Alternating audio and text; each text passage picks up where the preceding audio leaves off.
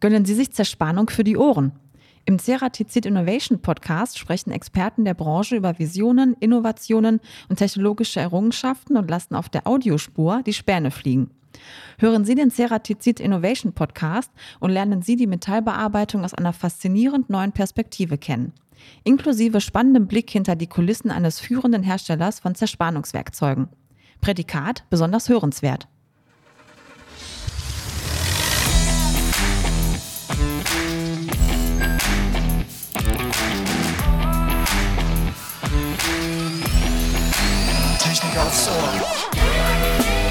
Hallo und herzlich willkommen zu einer neuen Folge von Technik aufs Ohr.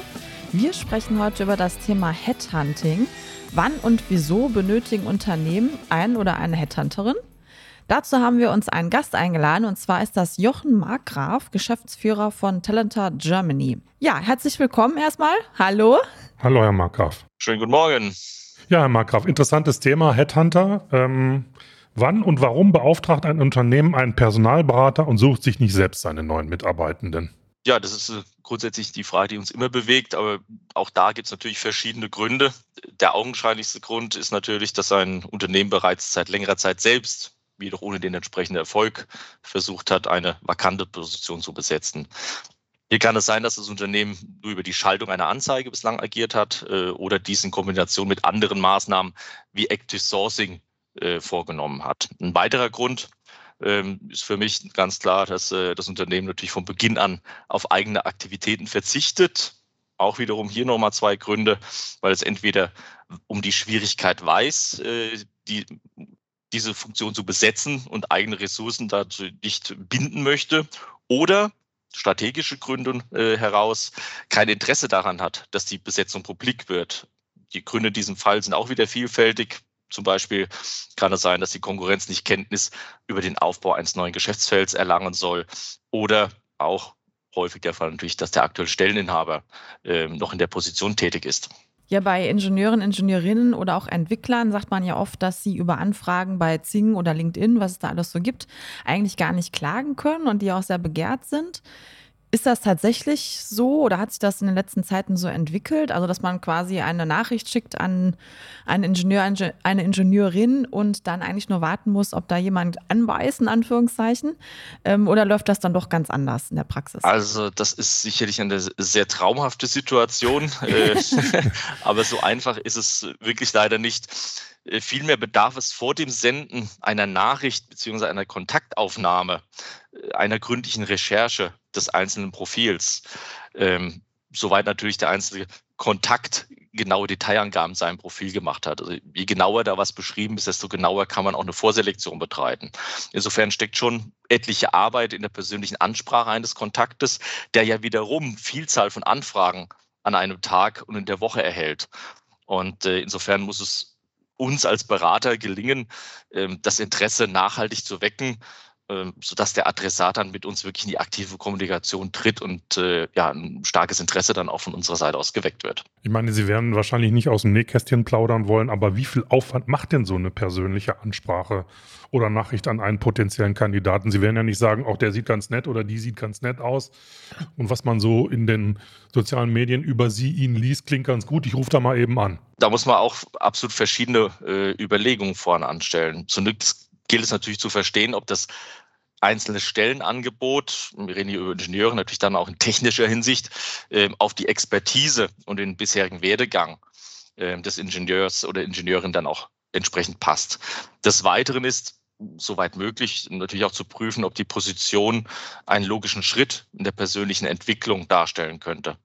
Dabei sind natürlich die, die Titelbezeichnungen, die man dort findet, nicht immer aussagekräftig, weil Stellenbezeichnungen in verschiedenen Unternehmen auch unterschiedlich belegt sind. Ähm, ist der angegebene Ort beruflich oder privat, ist auch ein großer Punkt. Äh, wie groß ist die Distanz zum möglichen neuen Arbeitsort? Da ist auch einzubeziehen, dass jetzt unter, unter Corona äh, natürlich das mobile Arbeiten ähm, sehr hohe Wertschätzung dann auch hat, äh, wie das dann auch beim potenziellen Arbeitgeber sein kann. Und ähm, das ist, äh, wird in Corona oder hat unter Corona und wird auch nach Corona noch ein entscheidendes Kriterium dann noch äh, darstellen. Ähm, des Weiteren ist natürlich dann auch äh, Anhaltspunkt und zu schauen ähm, und zu identifizieren, ob der Kontakt vielleicht zu einem früheren Zeitpunkt im Einzugsgebiet der neuen Funktion gelebt hat. Hat er die Schulzeit da verbracht, eine Ausbildung, Studium oder vorangegangene Tätigkeiten vielleicht schon mal absolviert, sodass ein Umzug, sofern er wirklich vonnöten ist, dann auch äh, vor dem Hintergrund eines dann mutmaßlich noch bestehenden sozialen Netzwerks ersche wahrscheinlicher erscheint.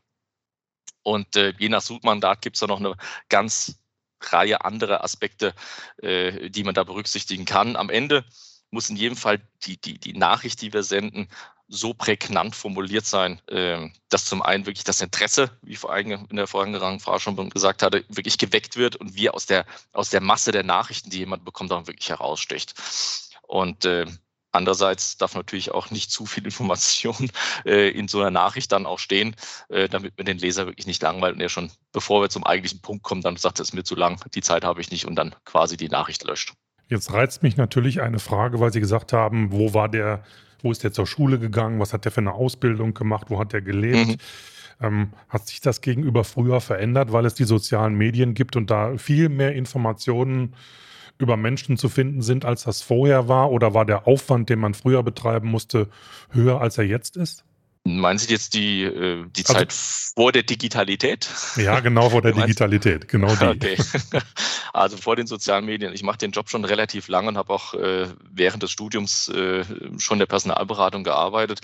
Und da ist es schon ähm, augenscheinlich, dass wir früher eigentlich mit äh, per Post äh, Exposés verschickt haben ähm, und dann quasi nachtelefoniert haben und geschaut haben, okay, wie ist denn ähm, das angekommen, wie ist das Interesse, welche Fragen haben Sie zu einem Exposé? Mhm. Wenn man das mal vergleicht mit heute, ähm, haben sich die Prozesslaufzeiten wirklich vom Beauftragen bis zur äh, Besetzung, erfolgreichen Besetzung einer Funktion marginal verändert. Also der die, die, diese überbordende Informationsflut, die über die sozialen Medien, sei es beruflich oder auch privat dann auch äh, einschwenkt, ähm, das ist, äh, hat so dramatisch zugenommen, dass der Aufwand, den wir haben, ähm, sich verlagert hat, aber natürlich deutlich höhere Ansprechzahlen zu realisieren sind, um wirklich dann einen Kandidaten von 100, die Quote hat sich halt entsprechend dramatisch verändert. Da reden wir dann über 1 zu 2 oder 1 zu 300 dann auch.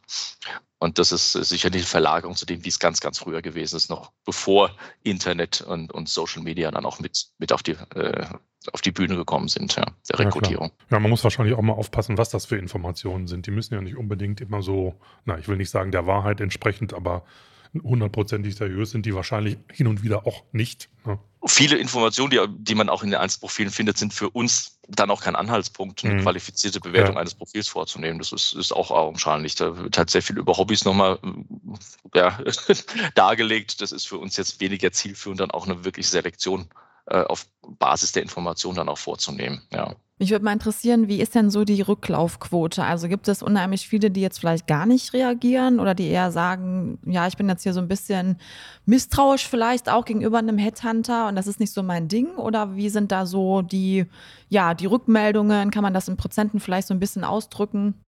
Das ist wirklich schwierig, das am einzelnen Projekt oder, oder wir müssen beim einzelnen Projekt eigentlich besprechen, weil jedes Projekt hat seine, seine Herausforderungen. Wenn es einfach wäre, würde es das Unternehmen ja auch schon quasi selbst hinbekommen. Ähm, insofern werden wir auch beauftragt wirklich für die Kopfnüsse, die schwierig sind. Und mhm. je nachdem, wo wirklich die Schwierigkeit in dieser, in dieser Funktion liegt, ist der Aufwand äh, ähm, im einen Projekt höher als im anderen. Grundsätzlich lässt sich wirklich sagen, dass das in den letzten Jahren ähm, es ein ganz klarer Kandidatenmarkt ist. Ähm, das heißt, sie können wirklich äh, wählen, haben unwahrscheinlich viel äh, Angebotsüberschuss an, an Stellen. Und ähm, insofern sind die Kandidaten durchaus wählerischer geworden, das kann man mhm. durchaus sagen. Ähm, und auch Corona, äh, sicher die Situation, die Unsicherheit auf der einen Seite, aber auch natürlich die wachsende Möglichkeit aus dem, aus dem ähm, Homeoffice zu agieren, die Work-Life-Balance äh, zu bringen. Das heißt, da muss man schon einen guten, ein gutes Argument, wenn man mhm. zusammenfasst, äh, im, im, im Kontext, was bringt die Funktion, was bringt das Unternehmen mit, ist das wirklich eine Karriereentwicklung und das immer im, im, im, im Abwägen dann auch, wie ist das im sozialen äh, Umfeld dann auch äh, bewertet. Ähm, sind das einschränkend für mich? Muss ich mich wirklich äh, zu einem Umzug bewegen oder kann ich wirklich in meinem aktuellen ähm, Setup auch wohnen und leben bleiben? Und sind, äh, insofern sind das Kriterien und Randbedingungen die, die Quote, ohne dass ich jetzt wirklich äh, quantifizieren kann, ähm, deutlich äh, zu unserer Lasten äh, erhöht hat, dass wir deutlich mehr Aufwand deut mehr deutlich Kontakte ähm, haben müssen, als das früher der Fall ist, um wirklich eine Auswahl dann auch an drei, vier, fünf Kandidaten in Unternehmen zu präsentieren. Wie kann man sich das jetzt so in der Praxis vorstellen, so ein typischer Arbeitstag eines Headhunters? Also was gibt es auch so für Suchstrategien? Also gibt man jetzt wirklich bei Zing zum Beispiel hin und gibt da verschiedene Schlagwörter ein? Also ich suche jetzt jemanden im, aus dem Bauingenieurwesen zum Beispiel, aus dem, äh, aus dem Raum Düsseldorf. Also wie kann man sich das jetzt so in der Praxis richtig vorstellen, wie man da vorgeht? das ist sicherlich ein Punkt, dass man das sehr granular ähm, schon selektieren kann mhm. über die Social Media. Ähm, das ist sicherlich äh, die klassische Direktsuche. Ja, mhm. Man versucht dann äh, Kandidaten wirklich zu identifizieren. Ähm, und wir flankieren das hier und da, soweit das möglich ist, ähm, und dass es sich um ein sogenanntes offenes Projekt äh, handelt, ähm, dann auch immer noch mit einer flankierenden äh, Einstellung des Positionsprofils auch in den Social Media oder auch einer Schaltung ähm, unter dem unter unserem Namen dann auch in, in, in weiteren Medien, Print wie auch digital. Ja. Mhm. Ähm, okay. Ähm, das zu dem, zu dem einen Punkt, der Arbeitstag war ja der andere Teil der Frage. Mhm ähm, auf jeden Fall sehr abwechslungsreich. Und das ist, glaube ich, auch äh, ähm, die Schwierigkeit, das den typischen ähm, Alltag zu beschreiben. Grundsätzlich, glaube ich, beginnt es wie bei jedem mit einer guten Tasse Kaffee und dem Rechner und, und dem Aufmachen des, äh, des Mailprogramms, einfach mal zu schauen, ähm, welche Themen haben sich über Nacht ergeben, was ist reingekommen, was ist wirklich das Wichtigste, was zunächst erledigt werden muss.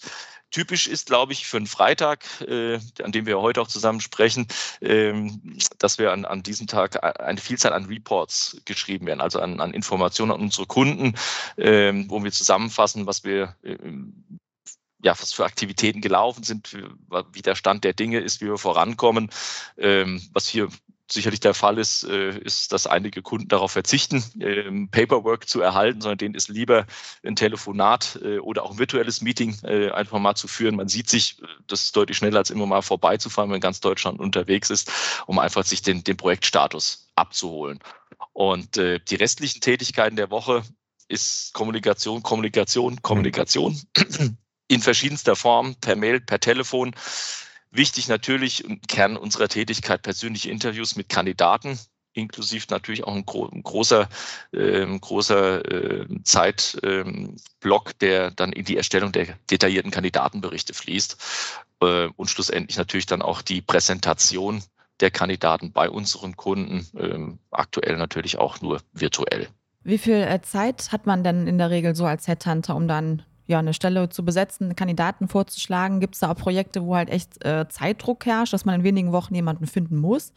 Oder gibt es das eher, dass man sagt, okay, äh, wir wollen halt wirklich den passenden Kandidaten haben und wir lassen so viel Zeit, wie nötig ist? Also grundsätzlich kommt, ist es natürlich auch unsere Frage, die wir einem Kunden stellen. Ähm, wie ist denn der, der Zeitplan? Und wir rechnen eigentlich immer dann zurück, ähm, wo es dann heißt, äh, wann soll denn derjenige ähm, wirklich aktiv werden. Ähm, und äh, ich hatte gerade im letzten äh, den Fall, ähm, dass ein Unternehmen sagte, ja, äh, es wird jemand in Rente gehen am 1.7. zu über äh, zur Einarbeitung wäre ein Startpunkt 1.4. wichtig. Mhm. Ähm, wenn man dann noch mal die Kündigungsfrist äh, im ja, Durchschnitt klar. mal drei Monate zum Monatsende angeht, dann reden wir für eine Kündigung bis zum 31.12.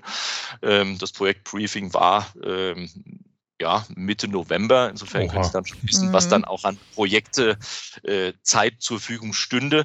Und da muss man natürlich auch dem Kunden ganz klar äh, schon mal von vornherein aufzeigen, dass das aufgrund der aktuellen Marktlage und Situation am Bewerbermarkt plus natürlich dann auch einer Vorweihnachtszeit, wo nicht jeder nochmal äh, wirklich den Kopf frei hat, sich mit einem Arbeitgeberwechsel zu beschäftigen, mhm. schon sehr, sehr eng wird.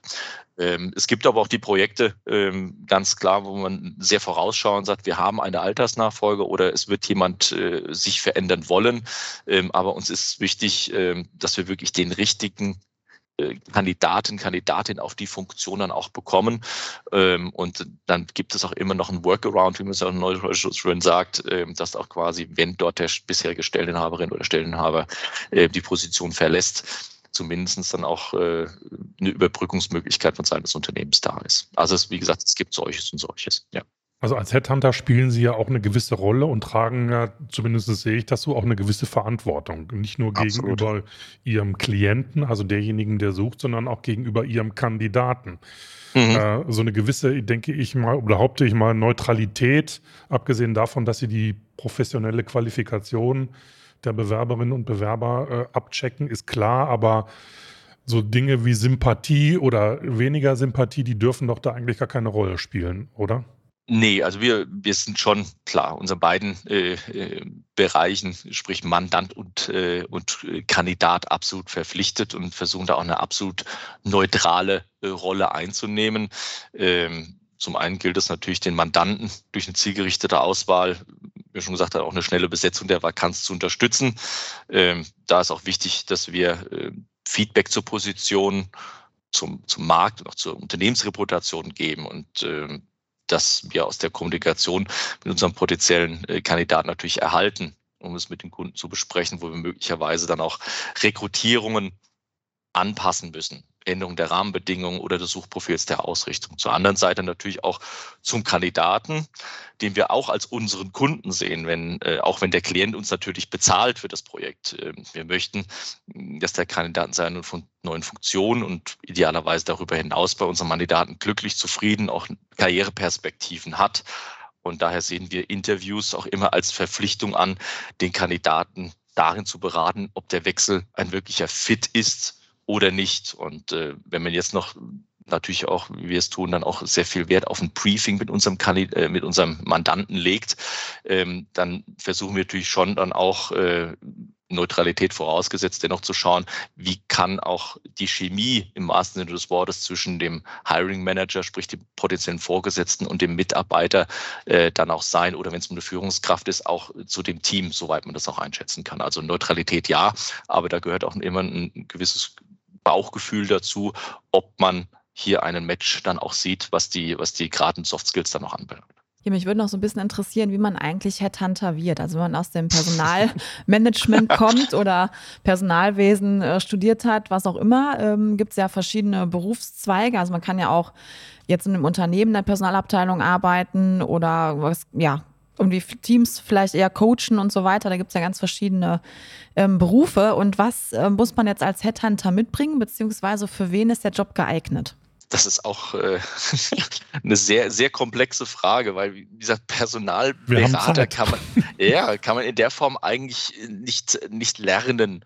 Das müssen wir mitbringen. Ich glaube, wir brauchen gesunde Portion Menschenkenntnis, ähm, eine, Spaß daran, mit Leuten in Kontakt zu sein, ähm, eine absolut technische Offenheit, technisches Interesse, weil gerade in den Ingenieursfunktionen wir natürlich auch ein, ein Verständnis dazu haben müssen, was passt, wo kann man suchen ähm, und äh, sicherlich auch eine gewisse Portion Frustrationstoleranz. ja. und äh, weil natürlich wir mit äh, jetzt kein klassisches Bleistift oder äh, Tasse äh, produzieren, sondern wir arbeiten mit Menschen. Ähm, und da ist, wie gesagt, dann auch äh, eine hohe Schuss Empathie notwendig, Kommunikationsstärke ähm, und ähm, ja, im, im, Vertrieb sagt man schön Relationship Management Fähigkeiten. Ähm, das mhm, auf jeden okay. Fall.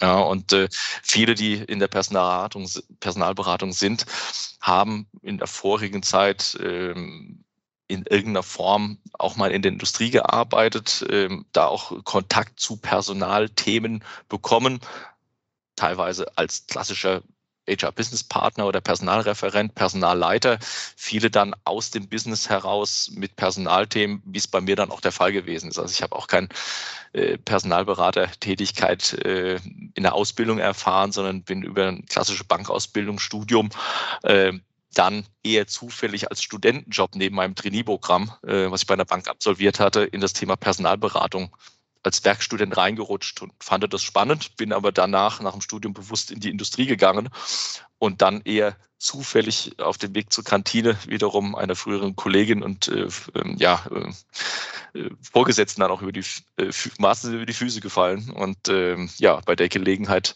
haben wir dann zusammengefunden, dann bin ich aus der Industrie dann die Personalberatung gewechselt. Mhm. Ja, spannend. Okay. Also mir fällt auf, dass man im Bereich Personal und manchmal eben halt auch im Recruiting äh, immer wieder mal auch äh, Leute findet, die eine psychologische Ausbildung haben. Äh, wie beurteilen Sie das denn? Ist das hilfreich oder ist das ja zu theoretisch, zu akademisch, wenn man sich auf sowas nur verlässt? Ohne dass wir jetzt den Damen und Herren zu nahe treten wollen. Nein, so, hm? nein, ich, wie ich schon sagte, die, die eine psychologische Grundausbildung ist auf jeden Fall äh, vorteilhaft, wenn man natürlich dann ganz andere Tools und äh, Methodenkompetenz da noch mitbringt. Aber ähm, von meiner Seite aus ist natürlich auch einige ähm, psychologische äh, ja, ähm, Themen, die man sich auch mal angelesen hat äh, und antrainiert hat, ähm, womit ich mich auch schon ganz gut aufmunitioniert sehe, aber natürlich jetzt nicht äh, in der äh, von der psychologischen äh, Expertise da auf, auf Augenhöhe agieren kann. Aber dafür bringe ich natürlich aus der Industrie dann wieder andere äh, Fähigkeiten mit, die vielleicht dann auch ein anderer Berater mit einem anderen Background nicht mitbringt. Ähm, jetzt schließt sich natürlich die Frage an, wie immer gibt es auch bei äh, Headhuntern schwarze Schafe, wie in, jedem, in jeder Berufssparte. Äh, und da gibt es dann immer so, die mehr Headhunter gelten oft als penetrant und genießen nicht immer den besten Ruf. Also sie hätten wirklich eine gute Gelegenheit, jetzt damit mal aufzuräumen, dass das nicht ja. so ist. Danke für die Frage. Äh, ist aber auch eine schwere. Ja, und ich äh, kann hier auch erstmal nur für unser Unternehmen äh, ähm, und unser, äh, ja, unsere Gruppe Talentor dann auch sprechen. Also für uns ist neben der äh, Kandidaten-Journey vor allem natürlich die Vertraulichkeit äh, im Prozess sehr, sehr wichtig. Das heißt, wir übermitteln Kandidatenprofile und Unterlagen ähm, GDPR-konform über ein Kundenportal und handeln immer mit äh, ja, strengster äh, Diskretion. Und ähm, wichtig ist auch, wir arbeiten exklusiv mit unseren Kunden zusammen. Ähm, gibt im Gegensatz dazu auch Rekrutierungsprojekte, bei denen Unternehmen mehrere Berater beauftragen ähm, und die dann im, für die gleiche Funktion im Markt Kandidaten ansprechen. Und das wirkt für den Kandidaten natürlich durchaus verwirrend und wenig professionell, äh, wenn binnen kurzer Zeit dann auch äh, mehrere Berater äh, auf die gleiche Funktion ähm, sie ansprechen. Ja, und äh, Deswegen ist bei uns wichtig, Kandidaten, Kunden haben einen, einen Berater äh, als festen Ansprechpartner. Das heißt, äh, ich als Berater kenne den Hiring Manager, ich führe die Interviews mit den Kandidaten und kann auch bei der, nehme auch bei der Präsentation der Kandidaten beim Unternehmen dann auch teil. Und dadurch können wir Klienten wie Kandidaten adäquat beraten ähm, und den weiteren Prozess dann auch wirklich mitsteuern. Mhm. Und äh, im Rekrutierungsprojekt steht neben dem Kandidaten, neben dem Berater dann auch immer noch ein Projektleiter äh, zur Verfügung, ähm, der mich unterstützt in der Durchführung des Suchprozesses und äh, Anspracheprozess und natürlich dann auch im weiteren Verlauf, auch falls ich mal nicht greifbar bin, dann auch immer äh, den Kandidaten und auch unserem Kunden entsprechend zur Verfügung. Insofern mhm. ist es ungemein wichtig und vertrauensbildend, auch regelmäßig mit den Kandidaten in Kontakt zu sein, ihn über den aktuellen Stand informiert zu halten, auch wenn es vielleicht mal kein Update zu verkünden gibt, weil einfach noch der Prozess sich weiter, weiter hinzieht. Äh, wichtig ist, dass der Kandidat halt merkt, dass er uns wichtig ist und bei uns in, in sehr guten Händen ist bezüglich seiner weiteren beruflichen Karriere. Ja, wir hatten das eben kurz schon mal jetzt im Podcast erwähnt und zwar den Begriff Work-Life-Balance, dass es immer wichtiger wird und dass es auch den möglichen Kandidaten immer wichtiger wird und sich da ja auch vor allem in jüngeren Generationen einiges wandelt, was so die Anforderungen an den äh, Job angeht. Und ähm, wie sieht das auf Unternehmerseite aus? Also ist es noch nötig, dass Sie da so Beratungsleistungen tätigen und sagen, okay, wir müssen jetzt schon so ein bisschen äh, anders da dran gehen und müssen irgendwie auch vom Stellenprofil vielleicht nochmal was ändern? Oder äh, ist das Umdenken in Unternehmen eigentlich schon erfolgt? Das ist derzeit im Wandel, würde ich es mal beschreiben. Es kommt immer sicherlich darauf an, wo kommt das Unternehmen her, äh, wo geht es hin. Ähm, klar, Corona war wirklich äh, der Schlag mit der Keule zu dem Thema, dass von heute auf morgen eigentlich das Homeoffice äh, in irgendeiner Form realisierbar gemacht werden musste. Ähm, manche haben das wirklich dazu als Startpunkt gesehen, Arbeitskonzepte, ähm, Arbeitsprozesse in ihrem Unternehmen zu hinterfragen und neu aufzustellen. Ähm, manche andere Unternehmen sind eher auf dem Standpunkt, vielleicht das Rad der Zeit nach Corona nochmal weiter zurückzudrehen. Ähm, schlussendlich ist es wichtig und zu berücksichtigen, das ist auch unsere Empfehlung, die wir unseren, unseren Kunden immer geben, ähm, dass natürlich mit einem höheren mobilen Arbeiten auch eine Unternehmenskultur äh, sich und eine Arbeitskultur sich wandelt im Unternehmen, die, die Kollaboration innerhalb des Unternehmens. Und das ist ein, eine Sache, die sollte von HR intensiv und äh, wirklich äh, mit einem hohen Augenmerk begleitet werden. Weil äh, sonst äh, funktioniert das nicht so richtig, dann äh, wirklich diesen, diesen wirklichen Turnaround dann im Unternehmen zu schaffen. Nochmal Graf, ich habe bei der Vorbereitung ähm, gelesen, dass Ihr Unternehmen auch international unterwegs ist, also nicht nur auf Deutschland begrenzt. Inwieweit mhm. spielt denn die Vermittlung international eine Rolle inzwischen auf dem deutschen Arbeitsmarkt? Sind, ja, sag mal, Leute, die eine neue Herausforderung suchen, auch bereit, ins Ausland zu gehen? Und finden Sie Leute im Ausland, die bereit sind, nach Deutschland zu kommen? Genau die, diese, diese Fragestellung hat uns seinerzeit bewogen, äh, in die Gruppe von Talento International einzutreten, mhm. ähm, um natürlich auch unseren Kunden gegenüber Lösungsmöglichkeiten bei, nicht nur bei Rekrutierungen im Ausland ähm, anbieten zu können, was dann unsere einzelnen lokalen Partner Global haben wir über 30 äh, Partner in, in verschiedenen Ländern ähm, und äh, oder decken wir 30 Länder ab.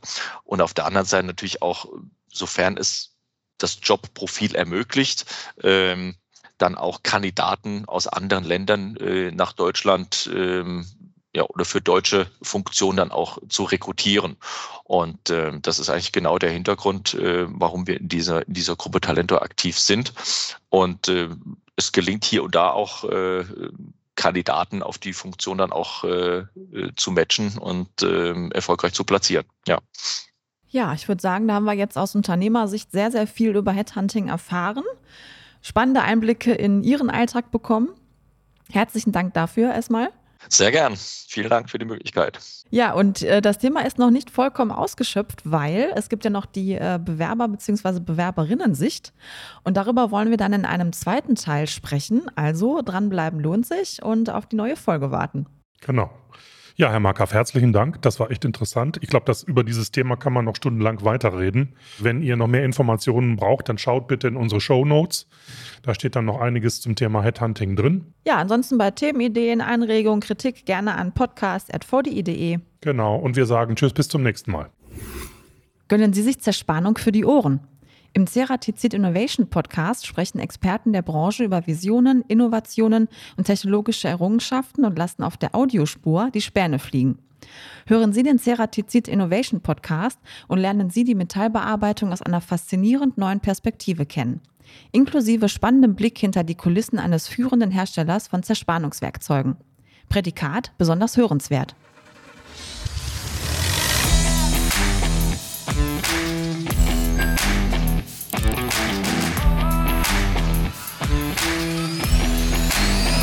Technik aufs Ohr.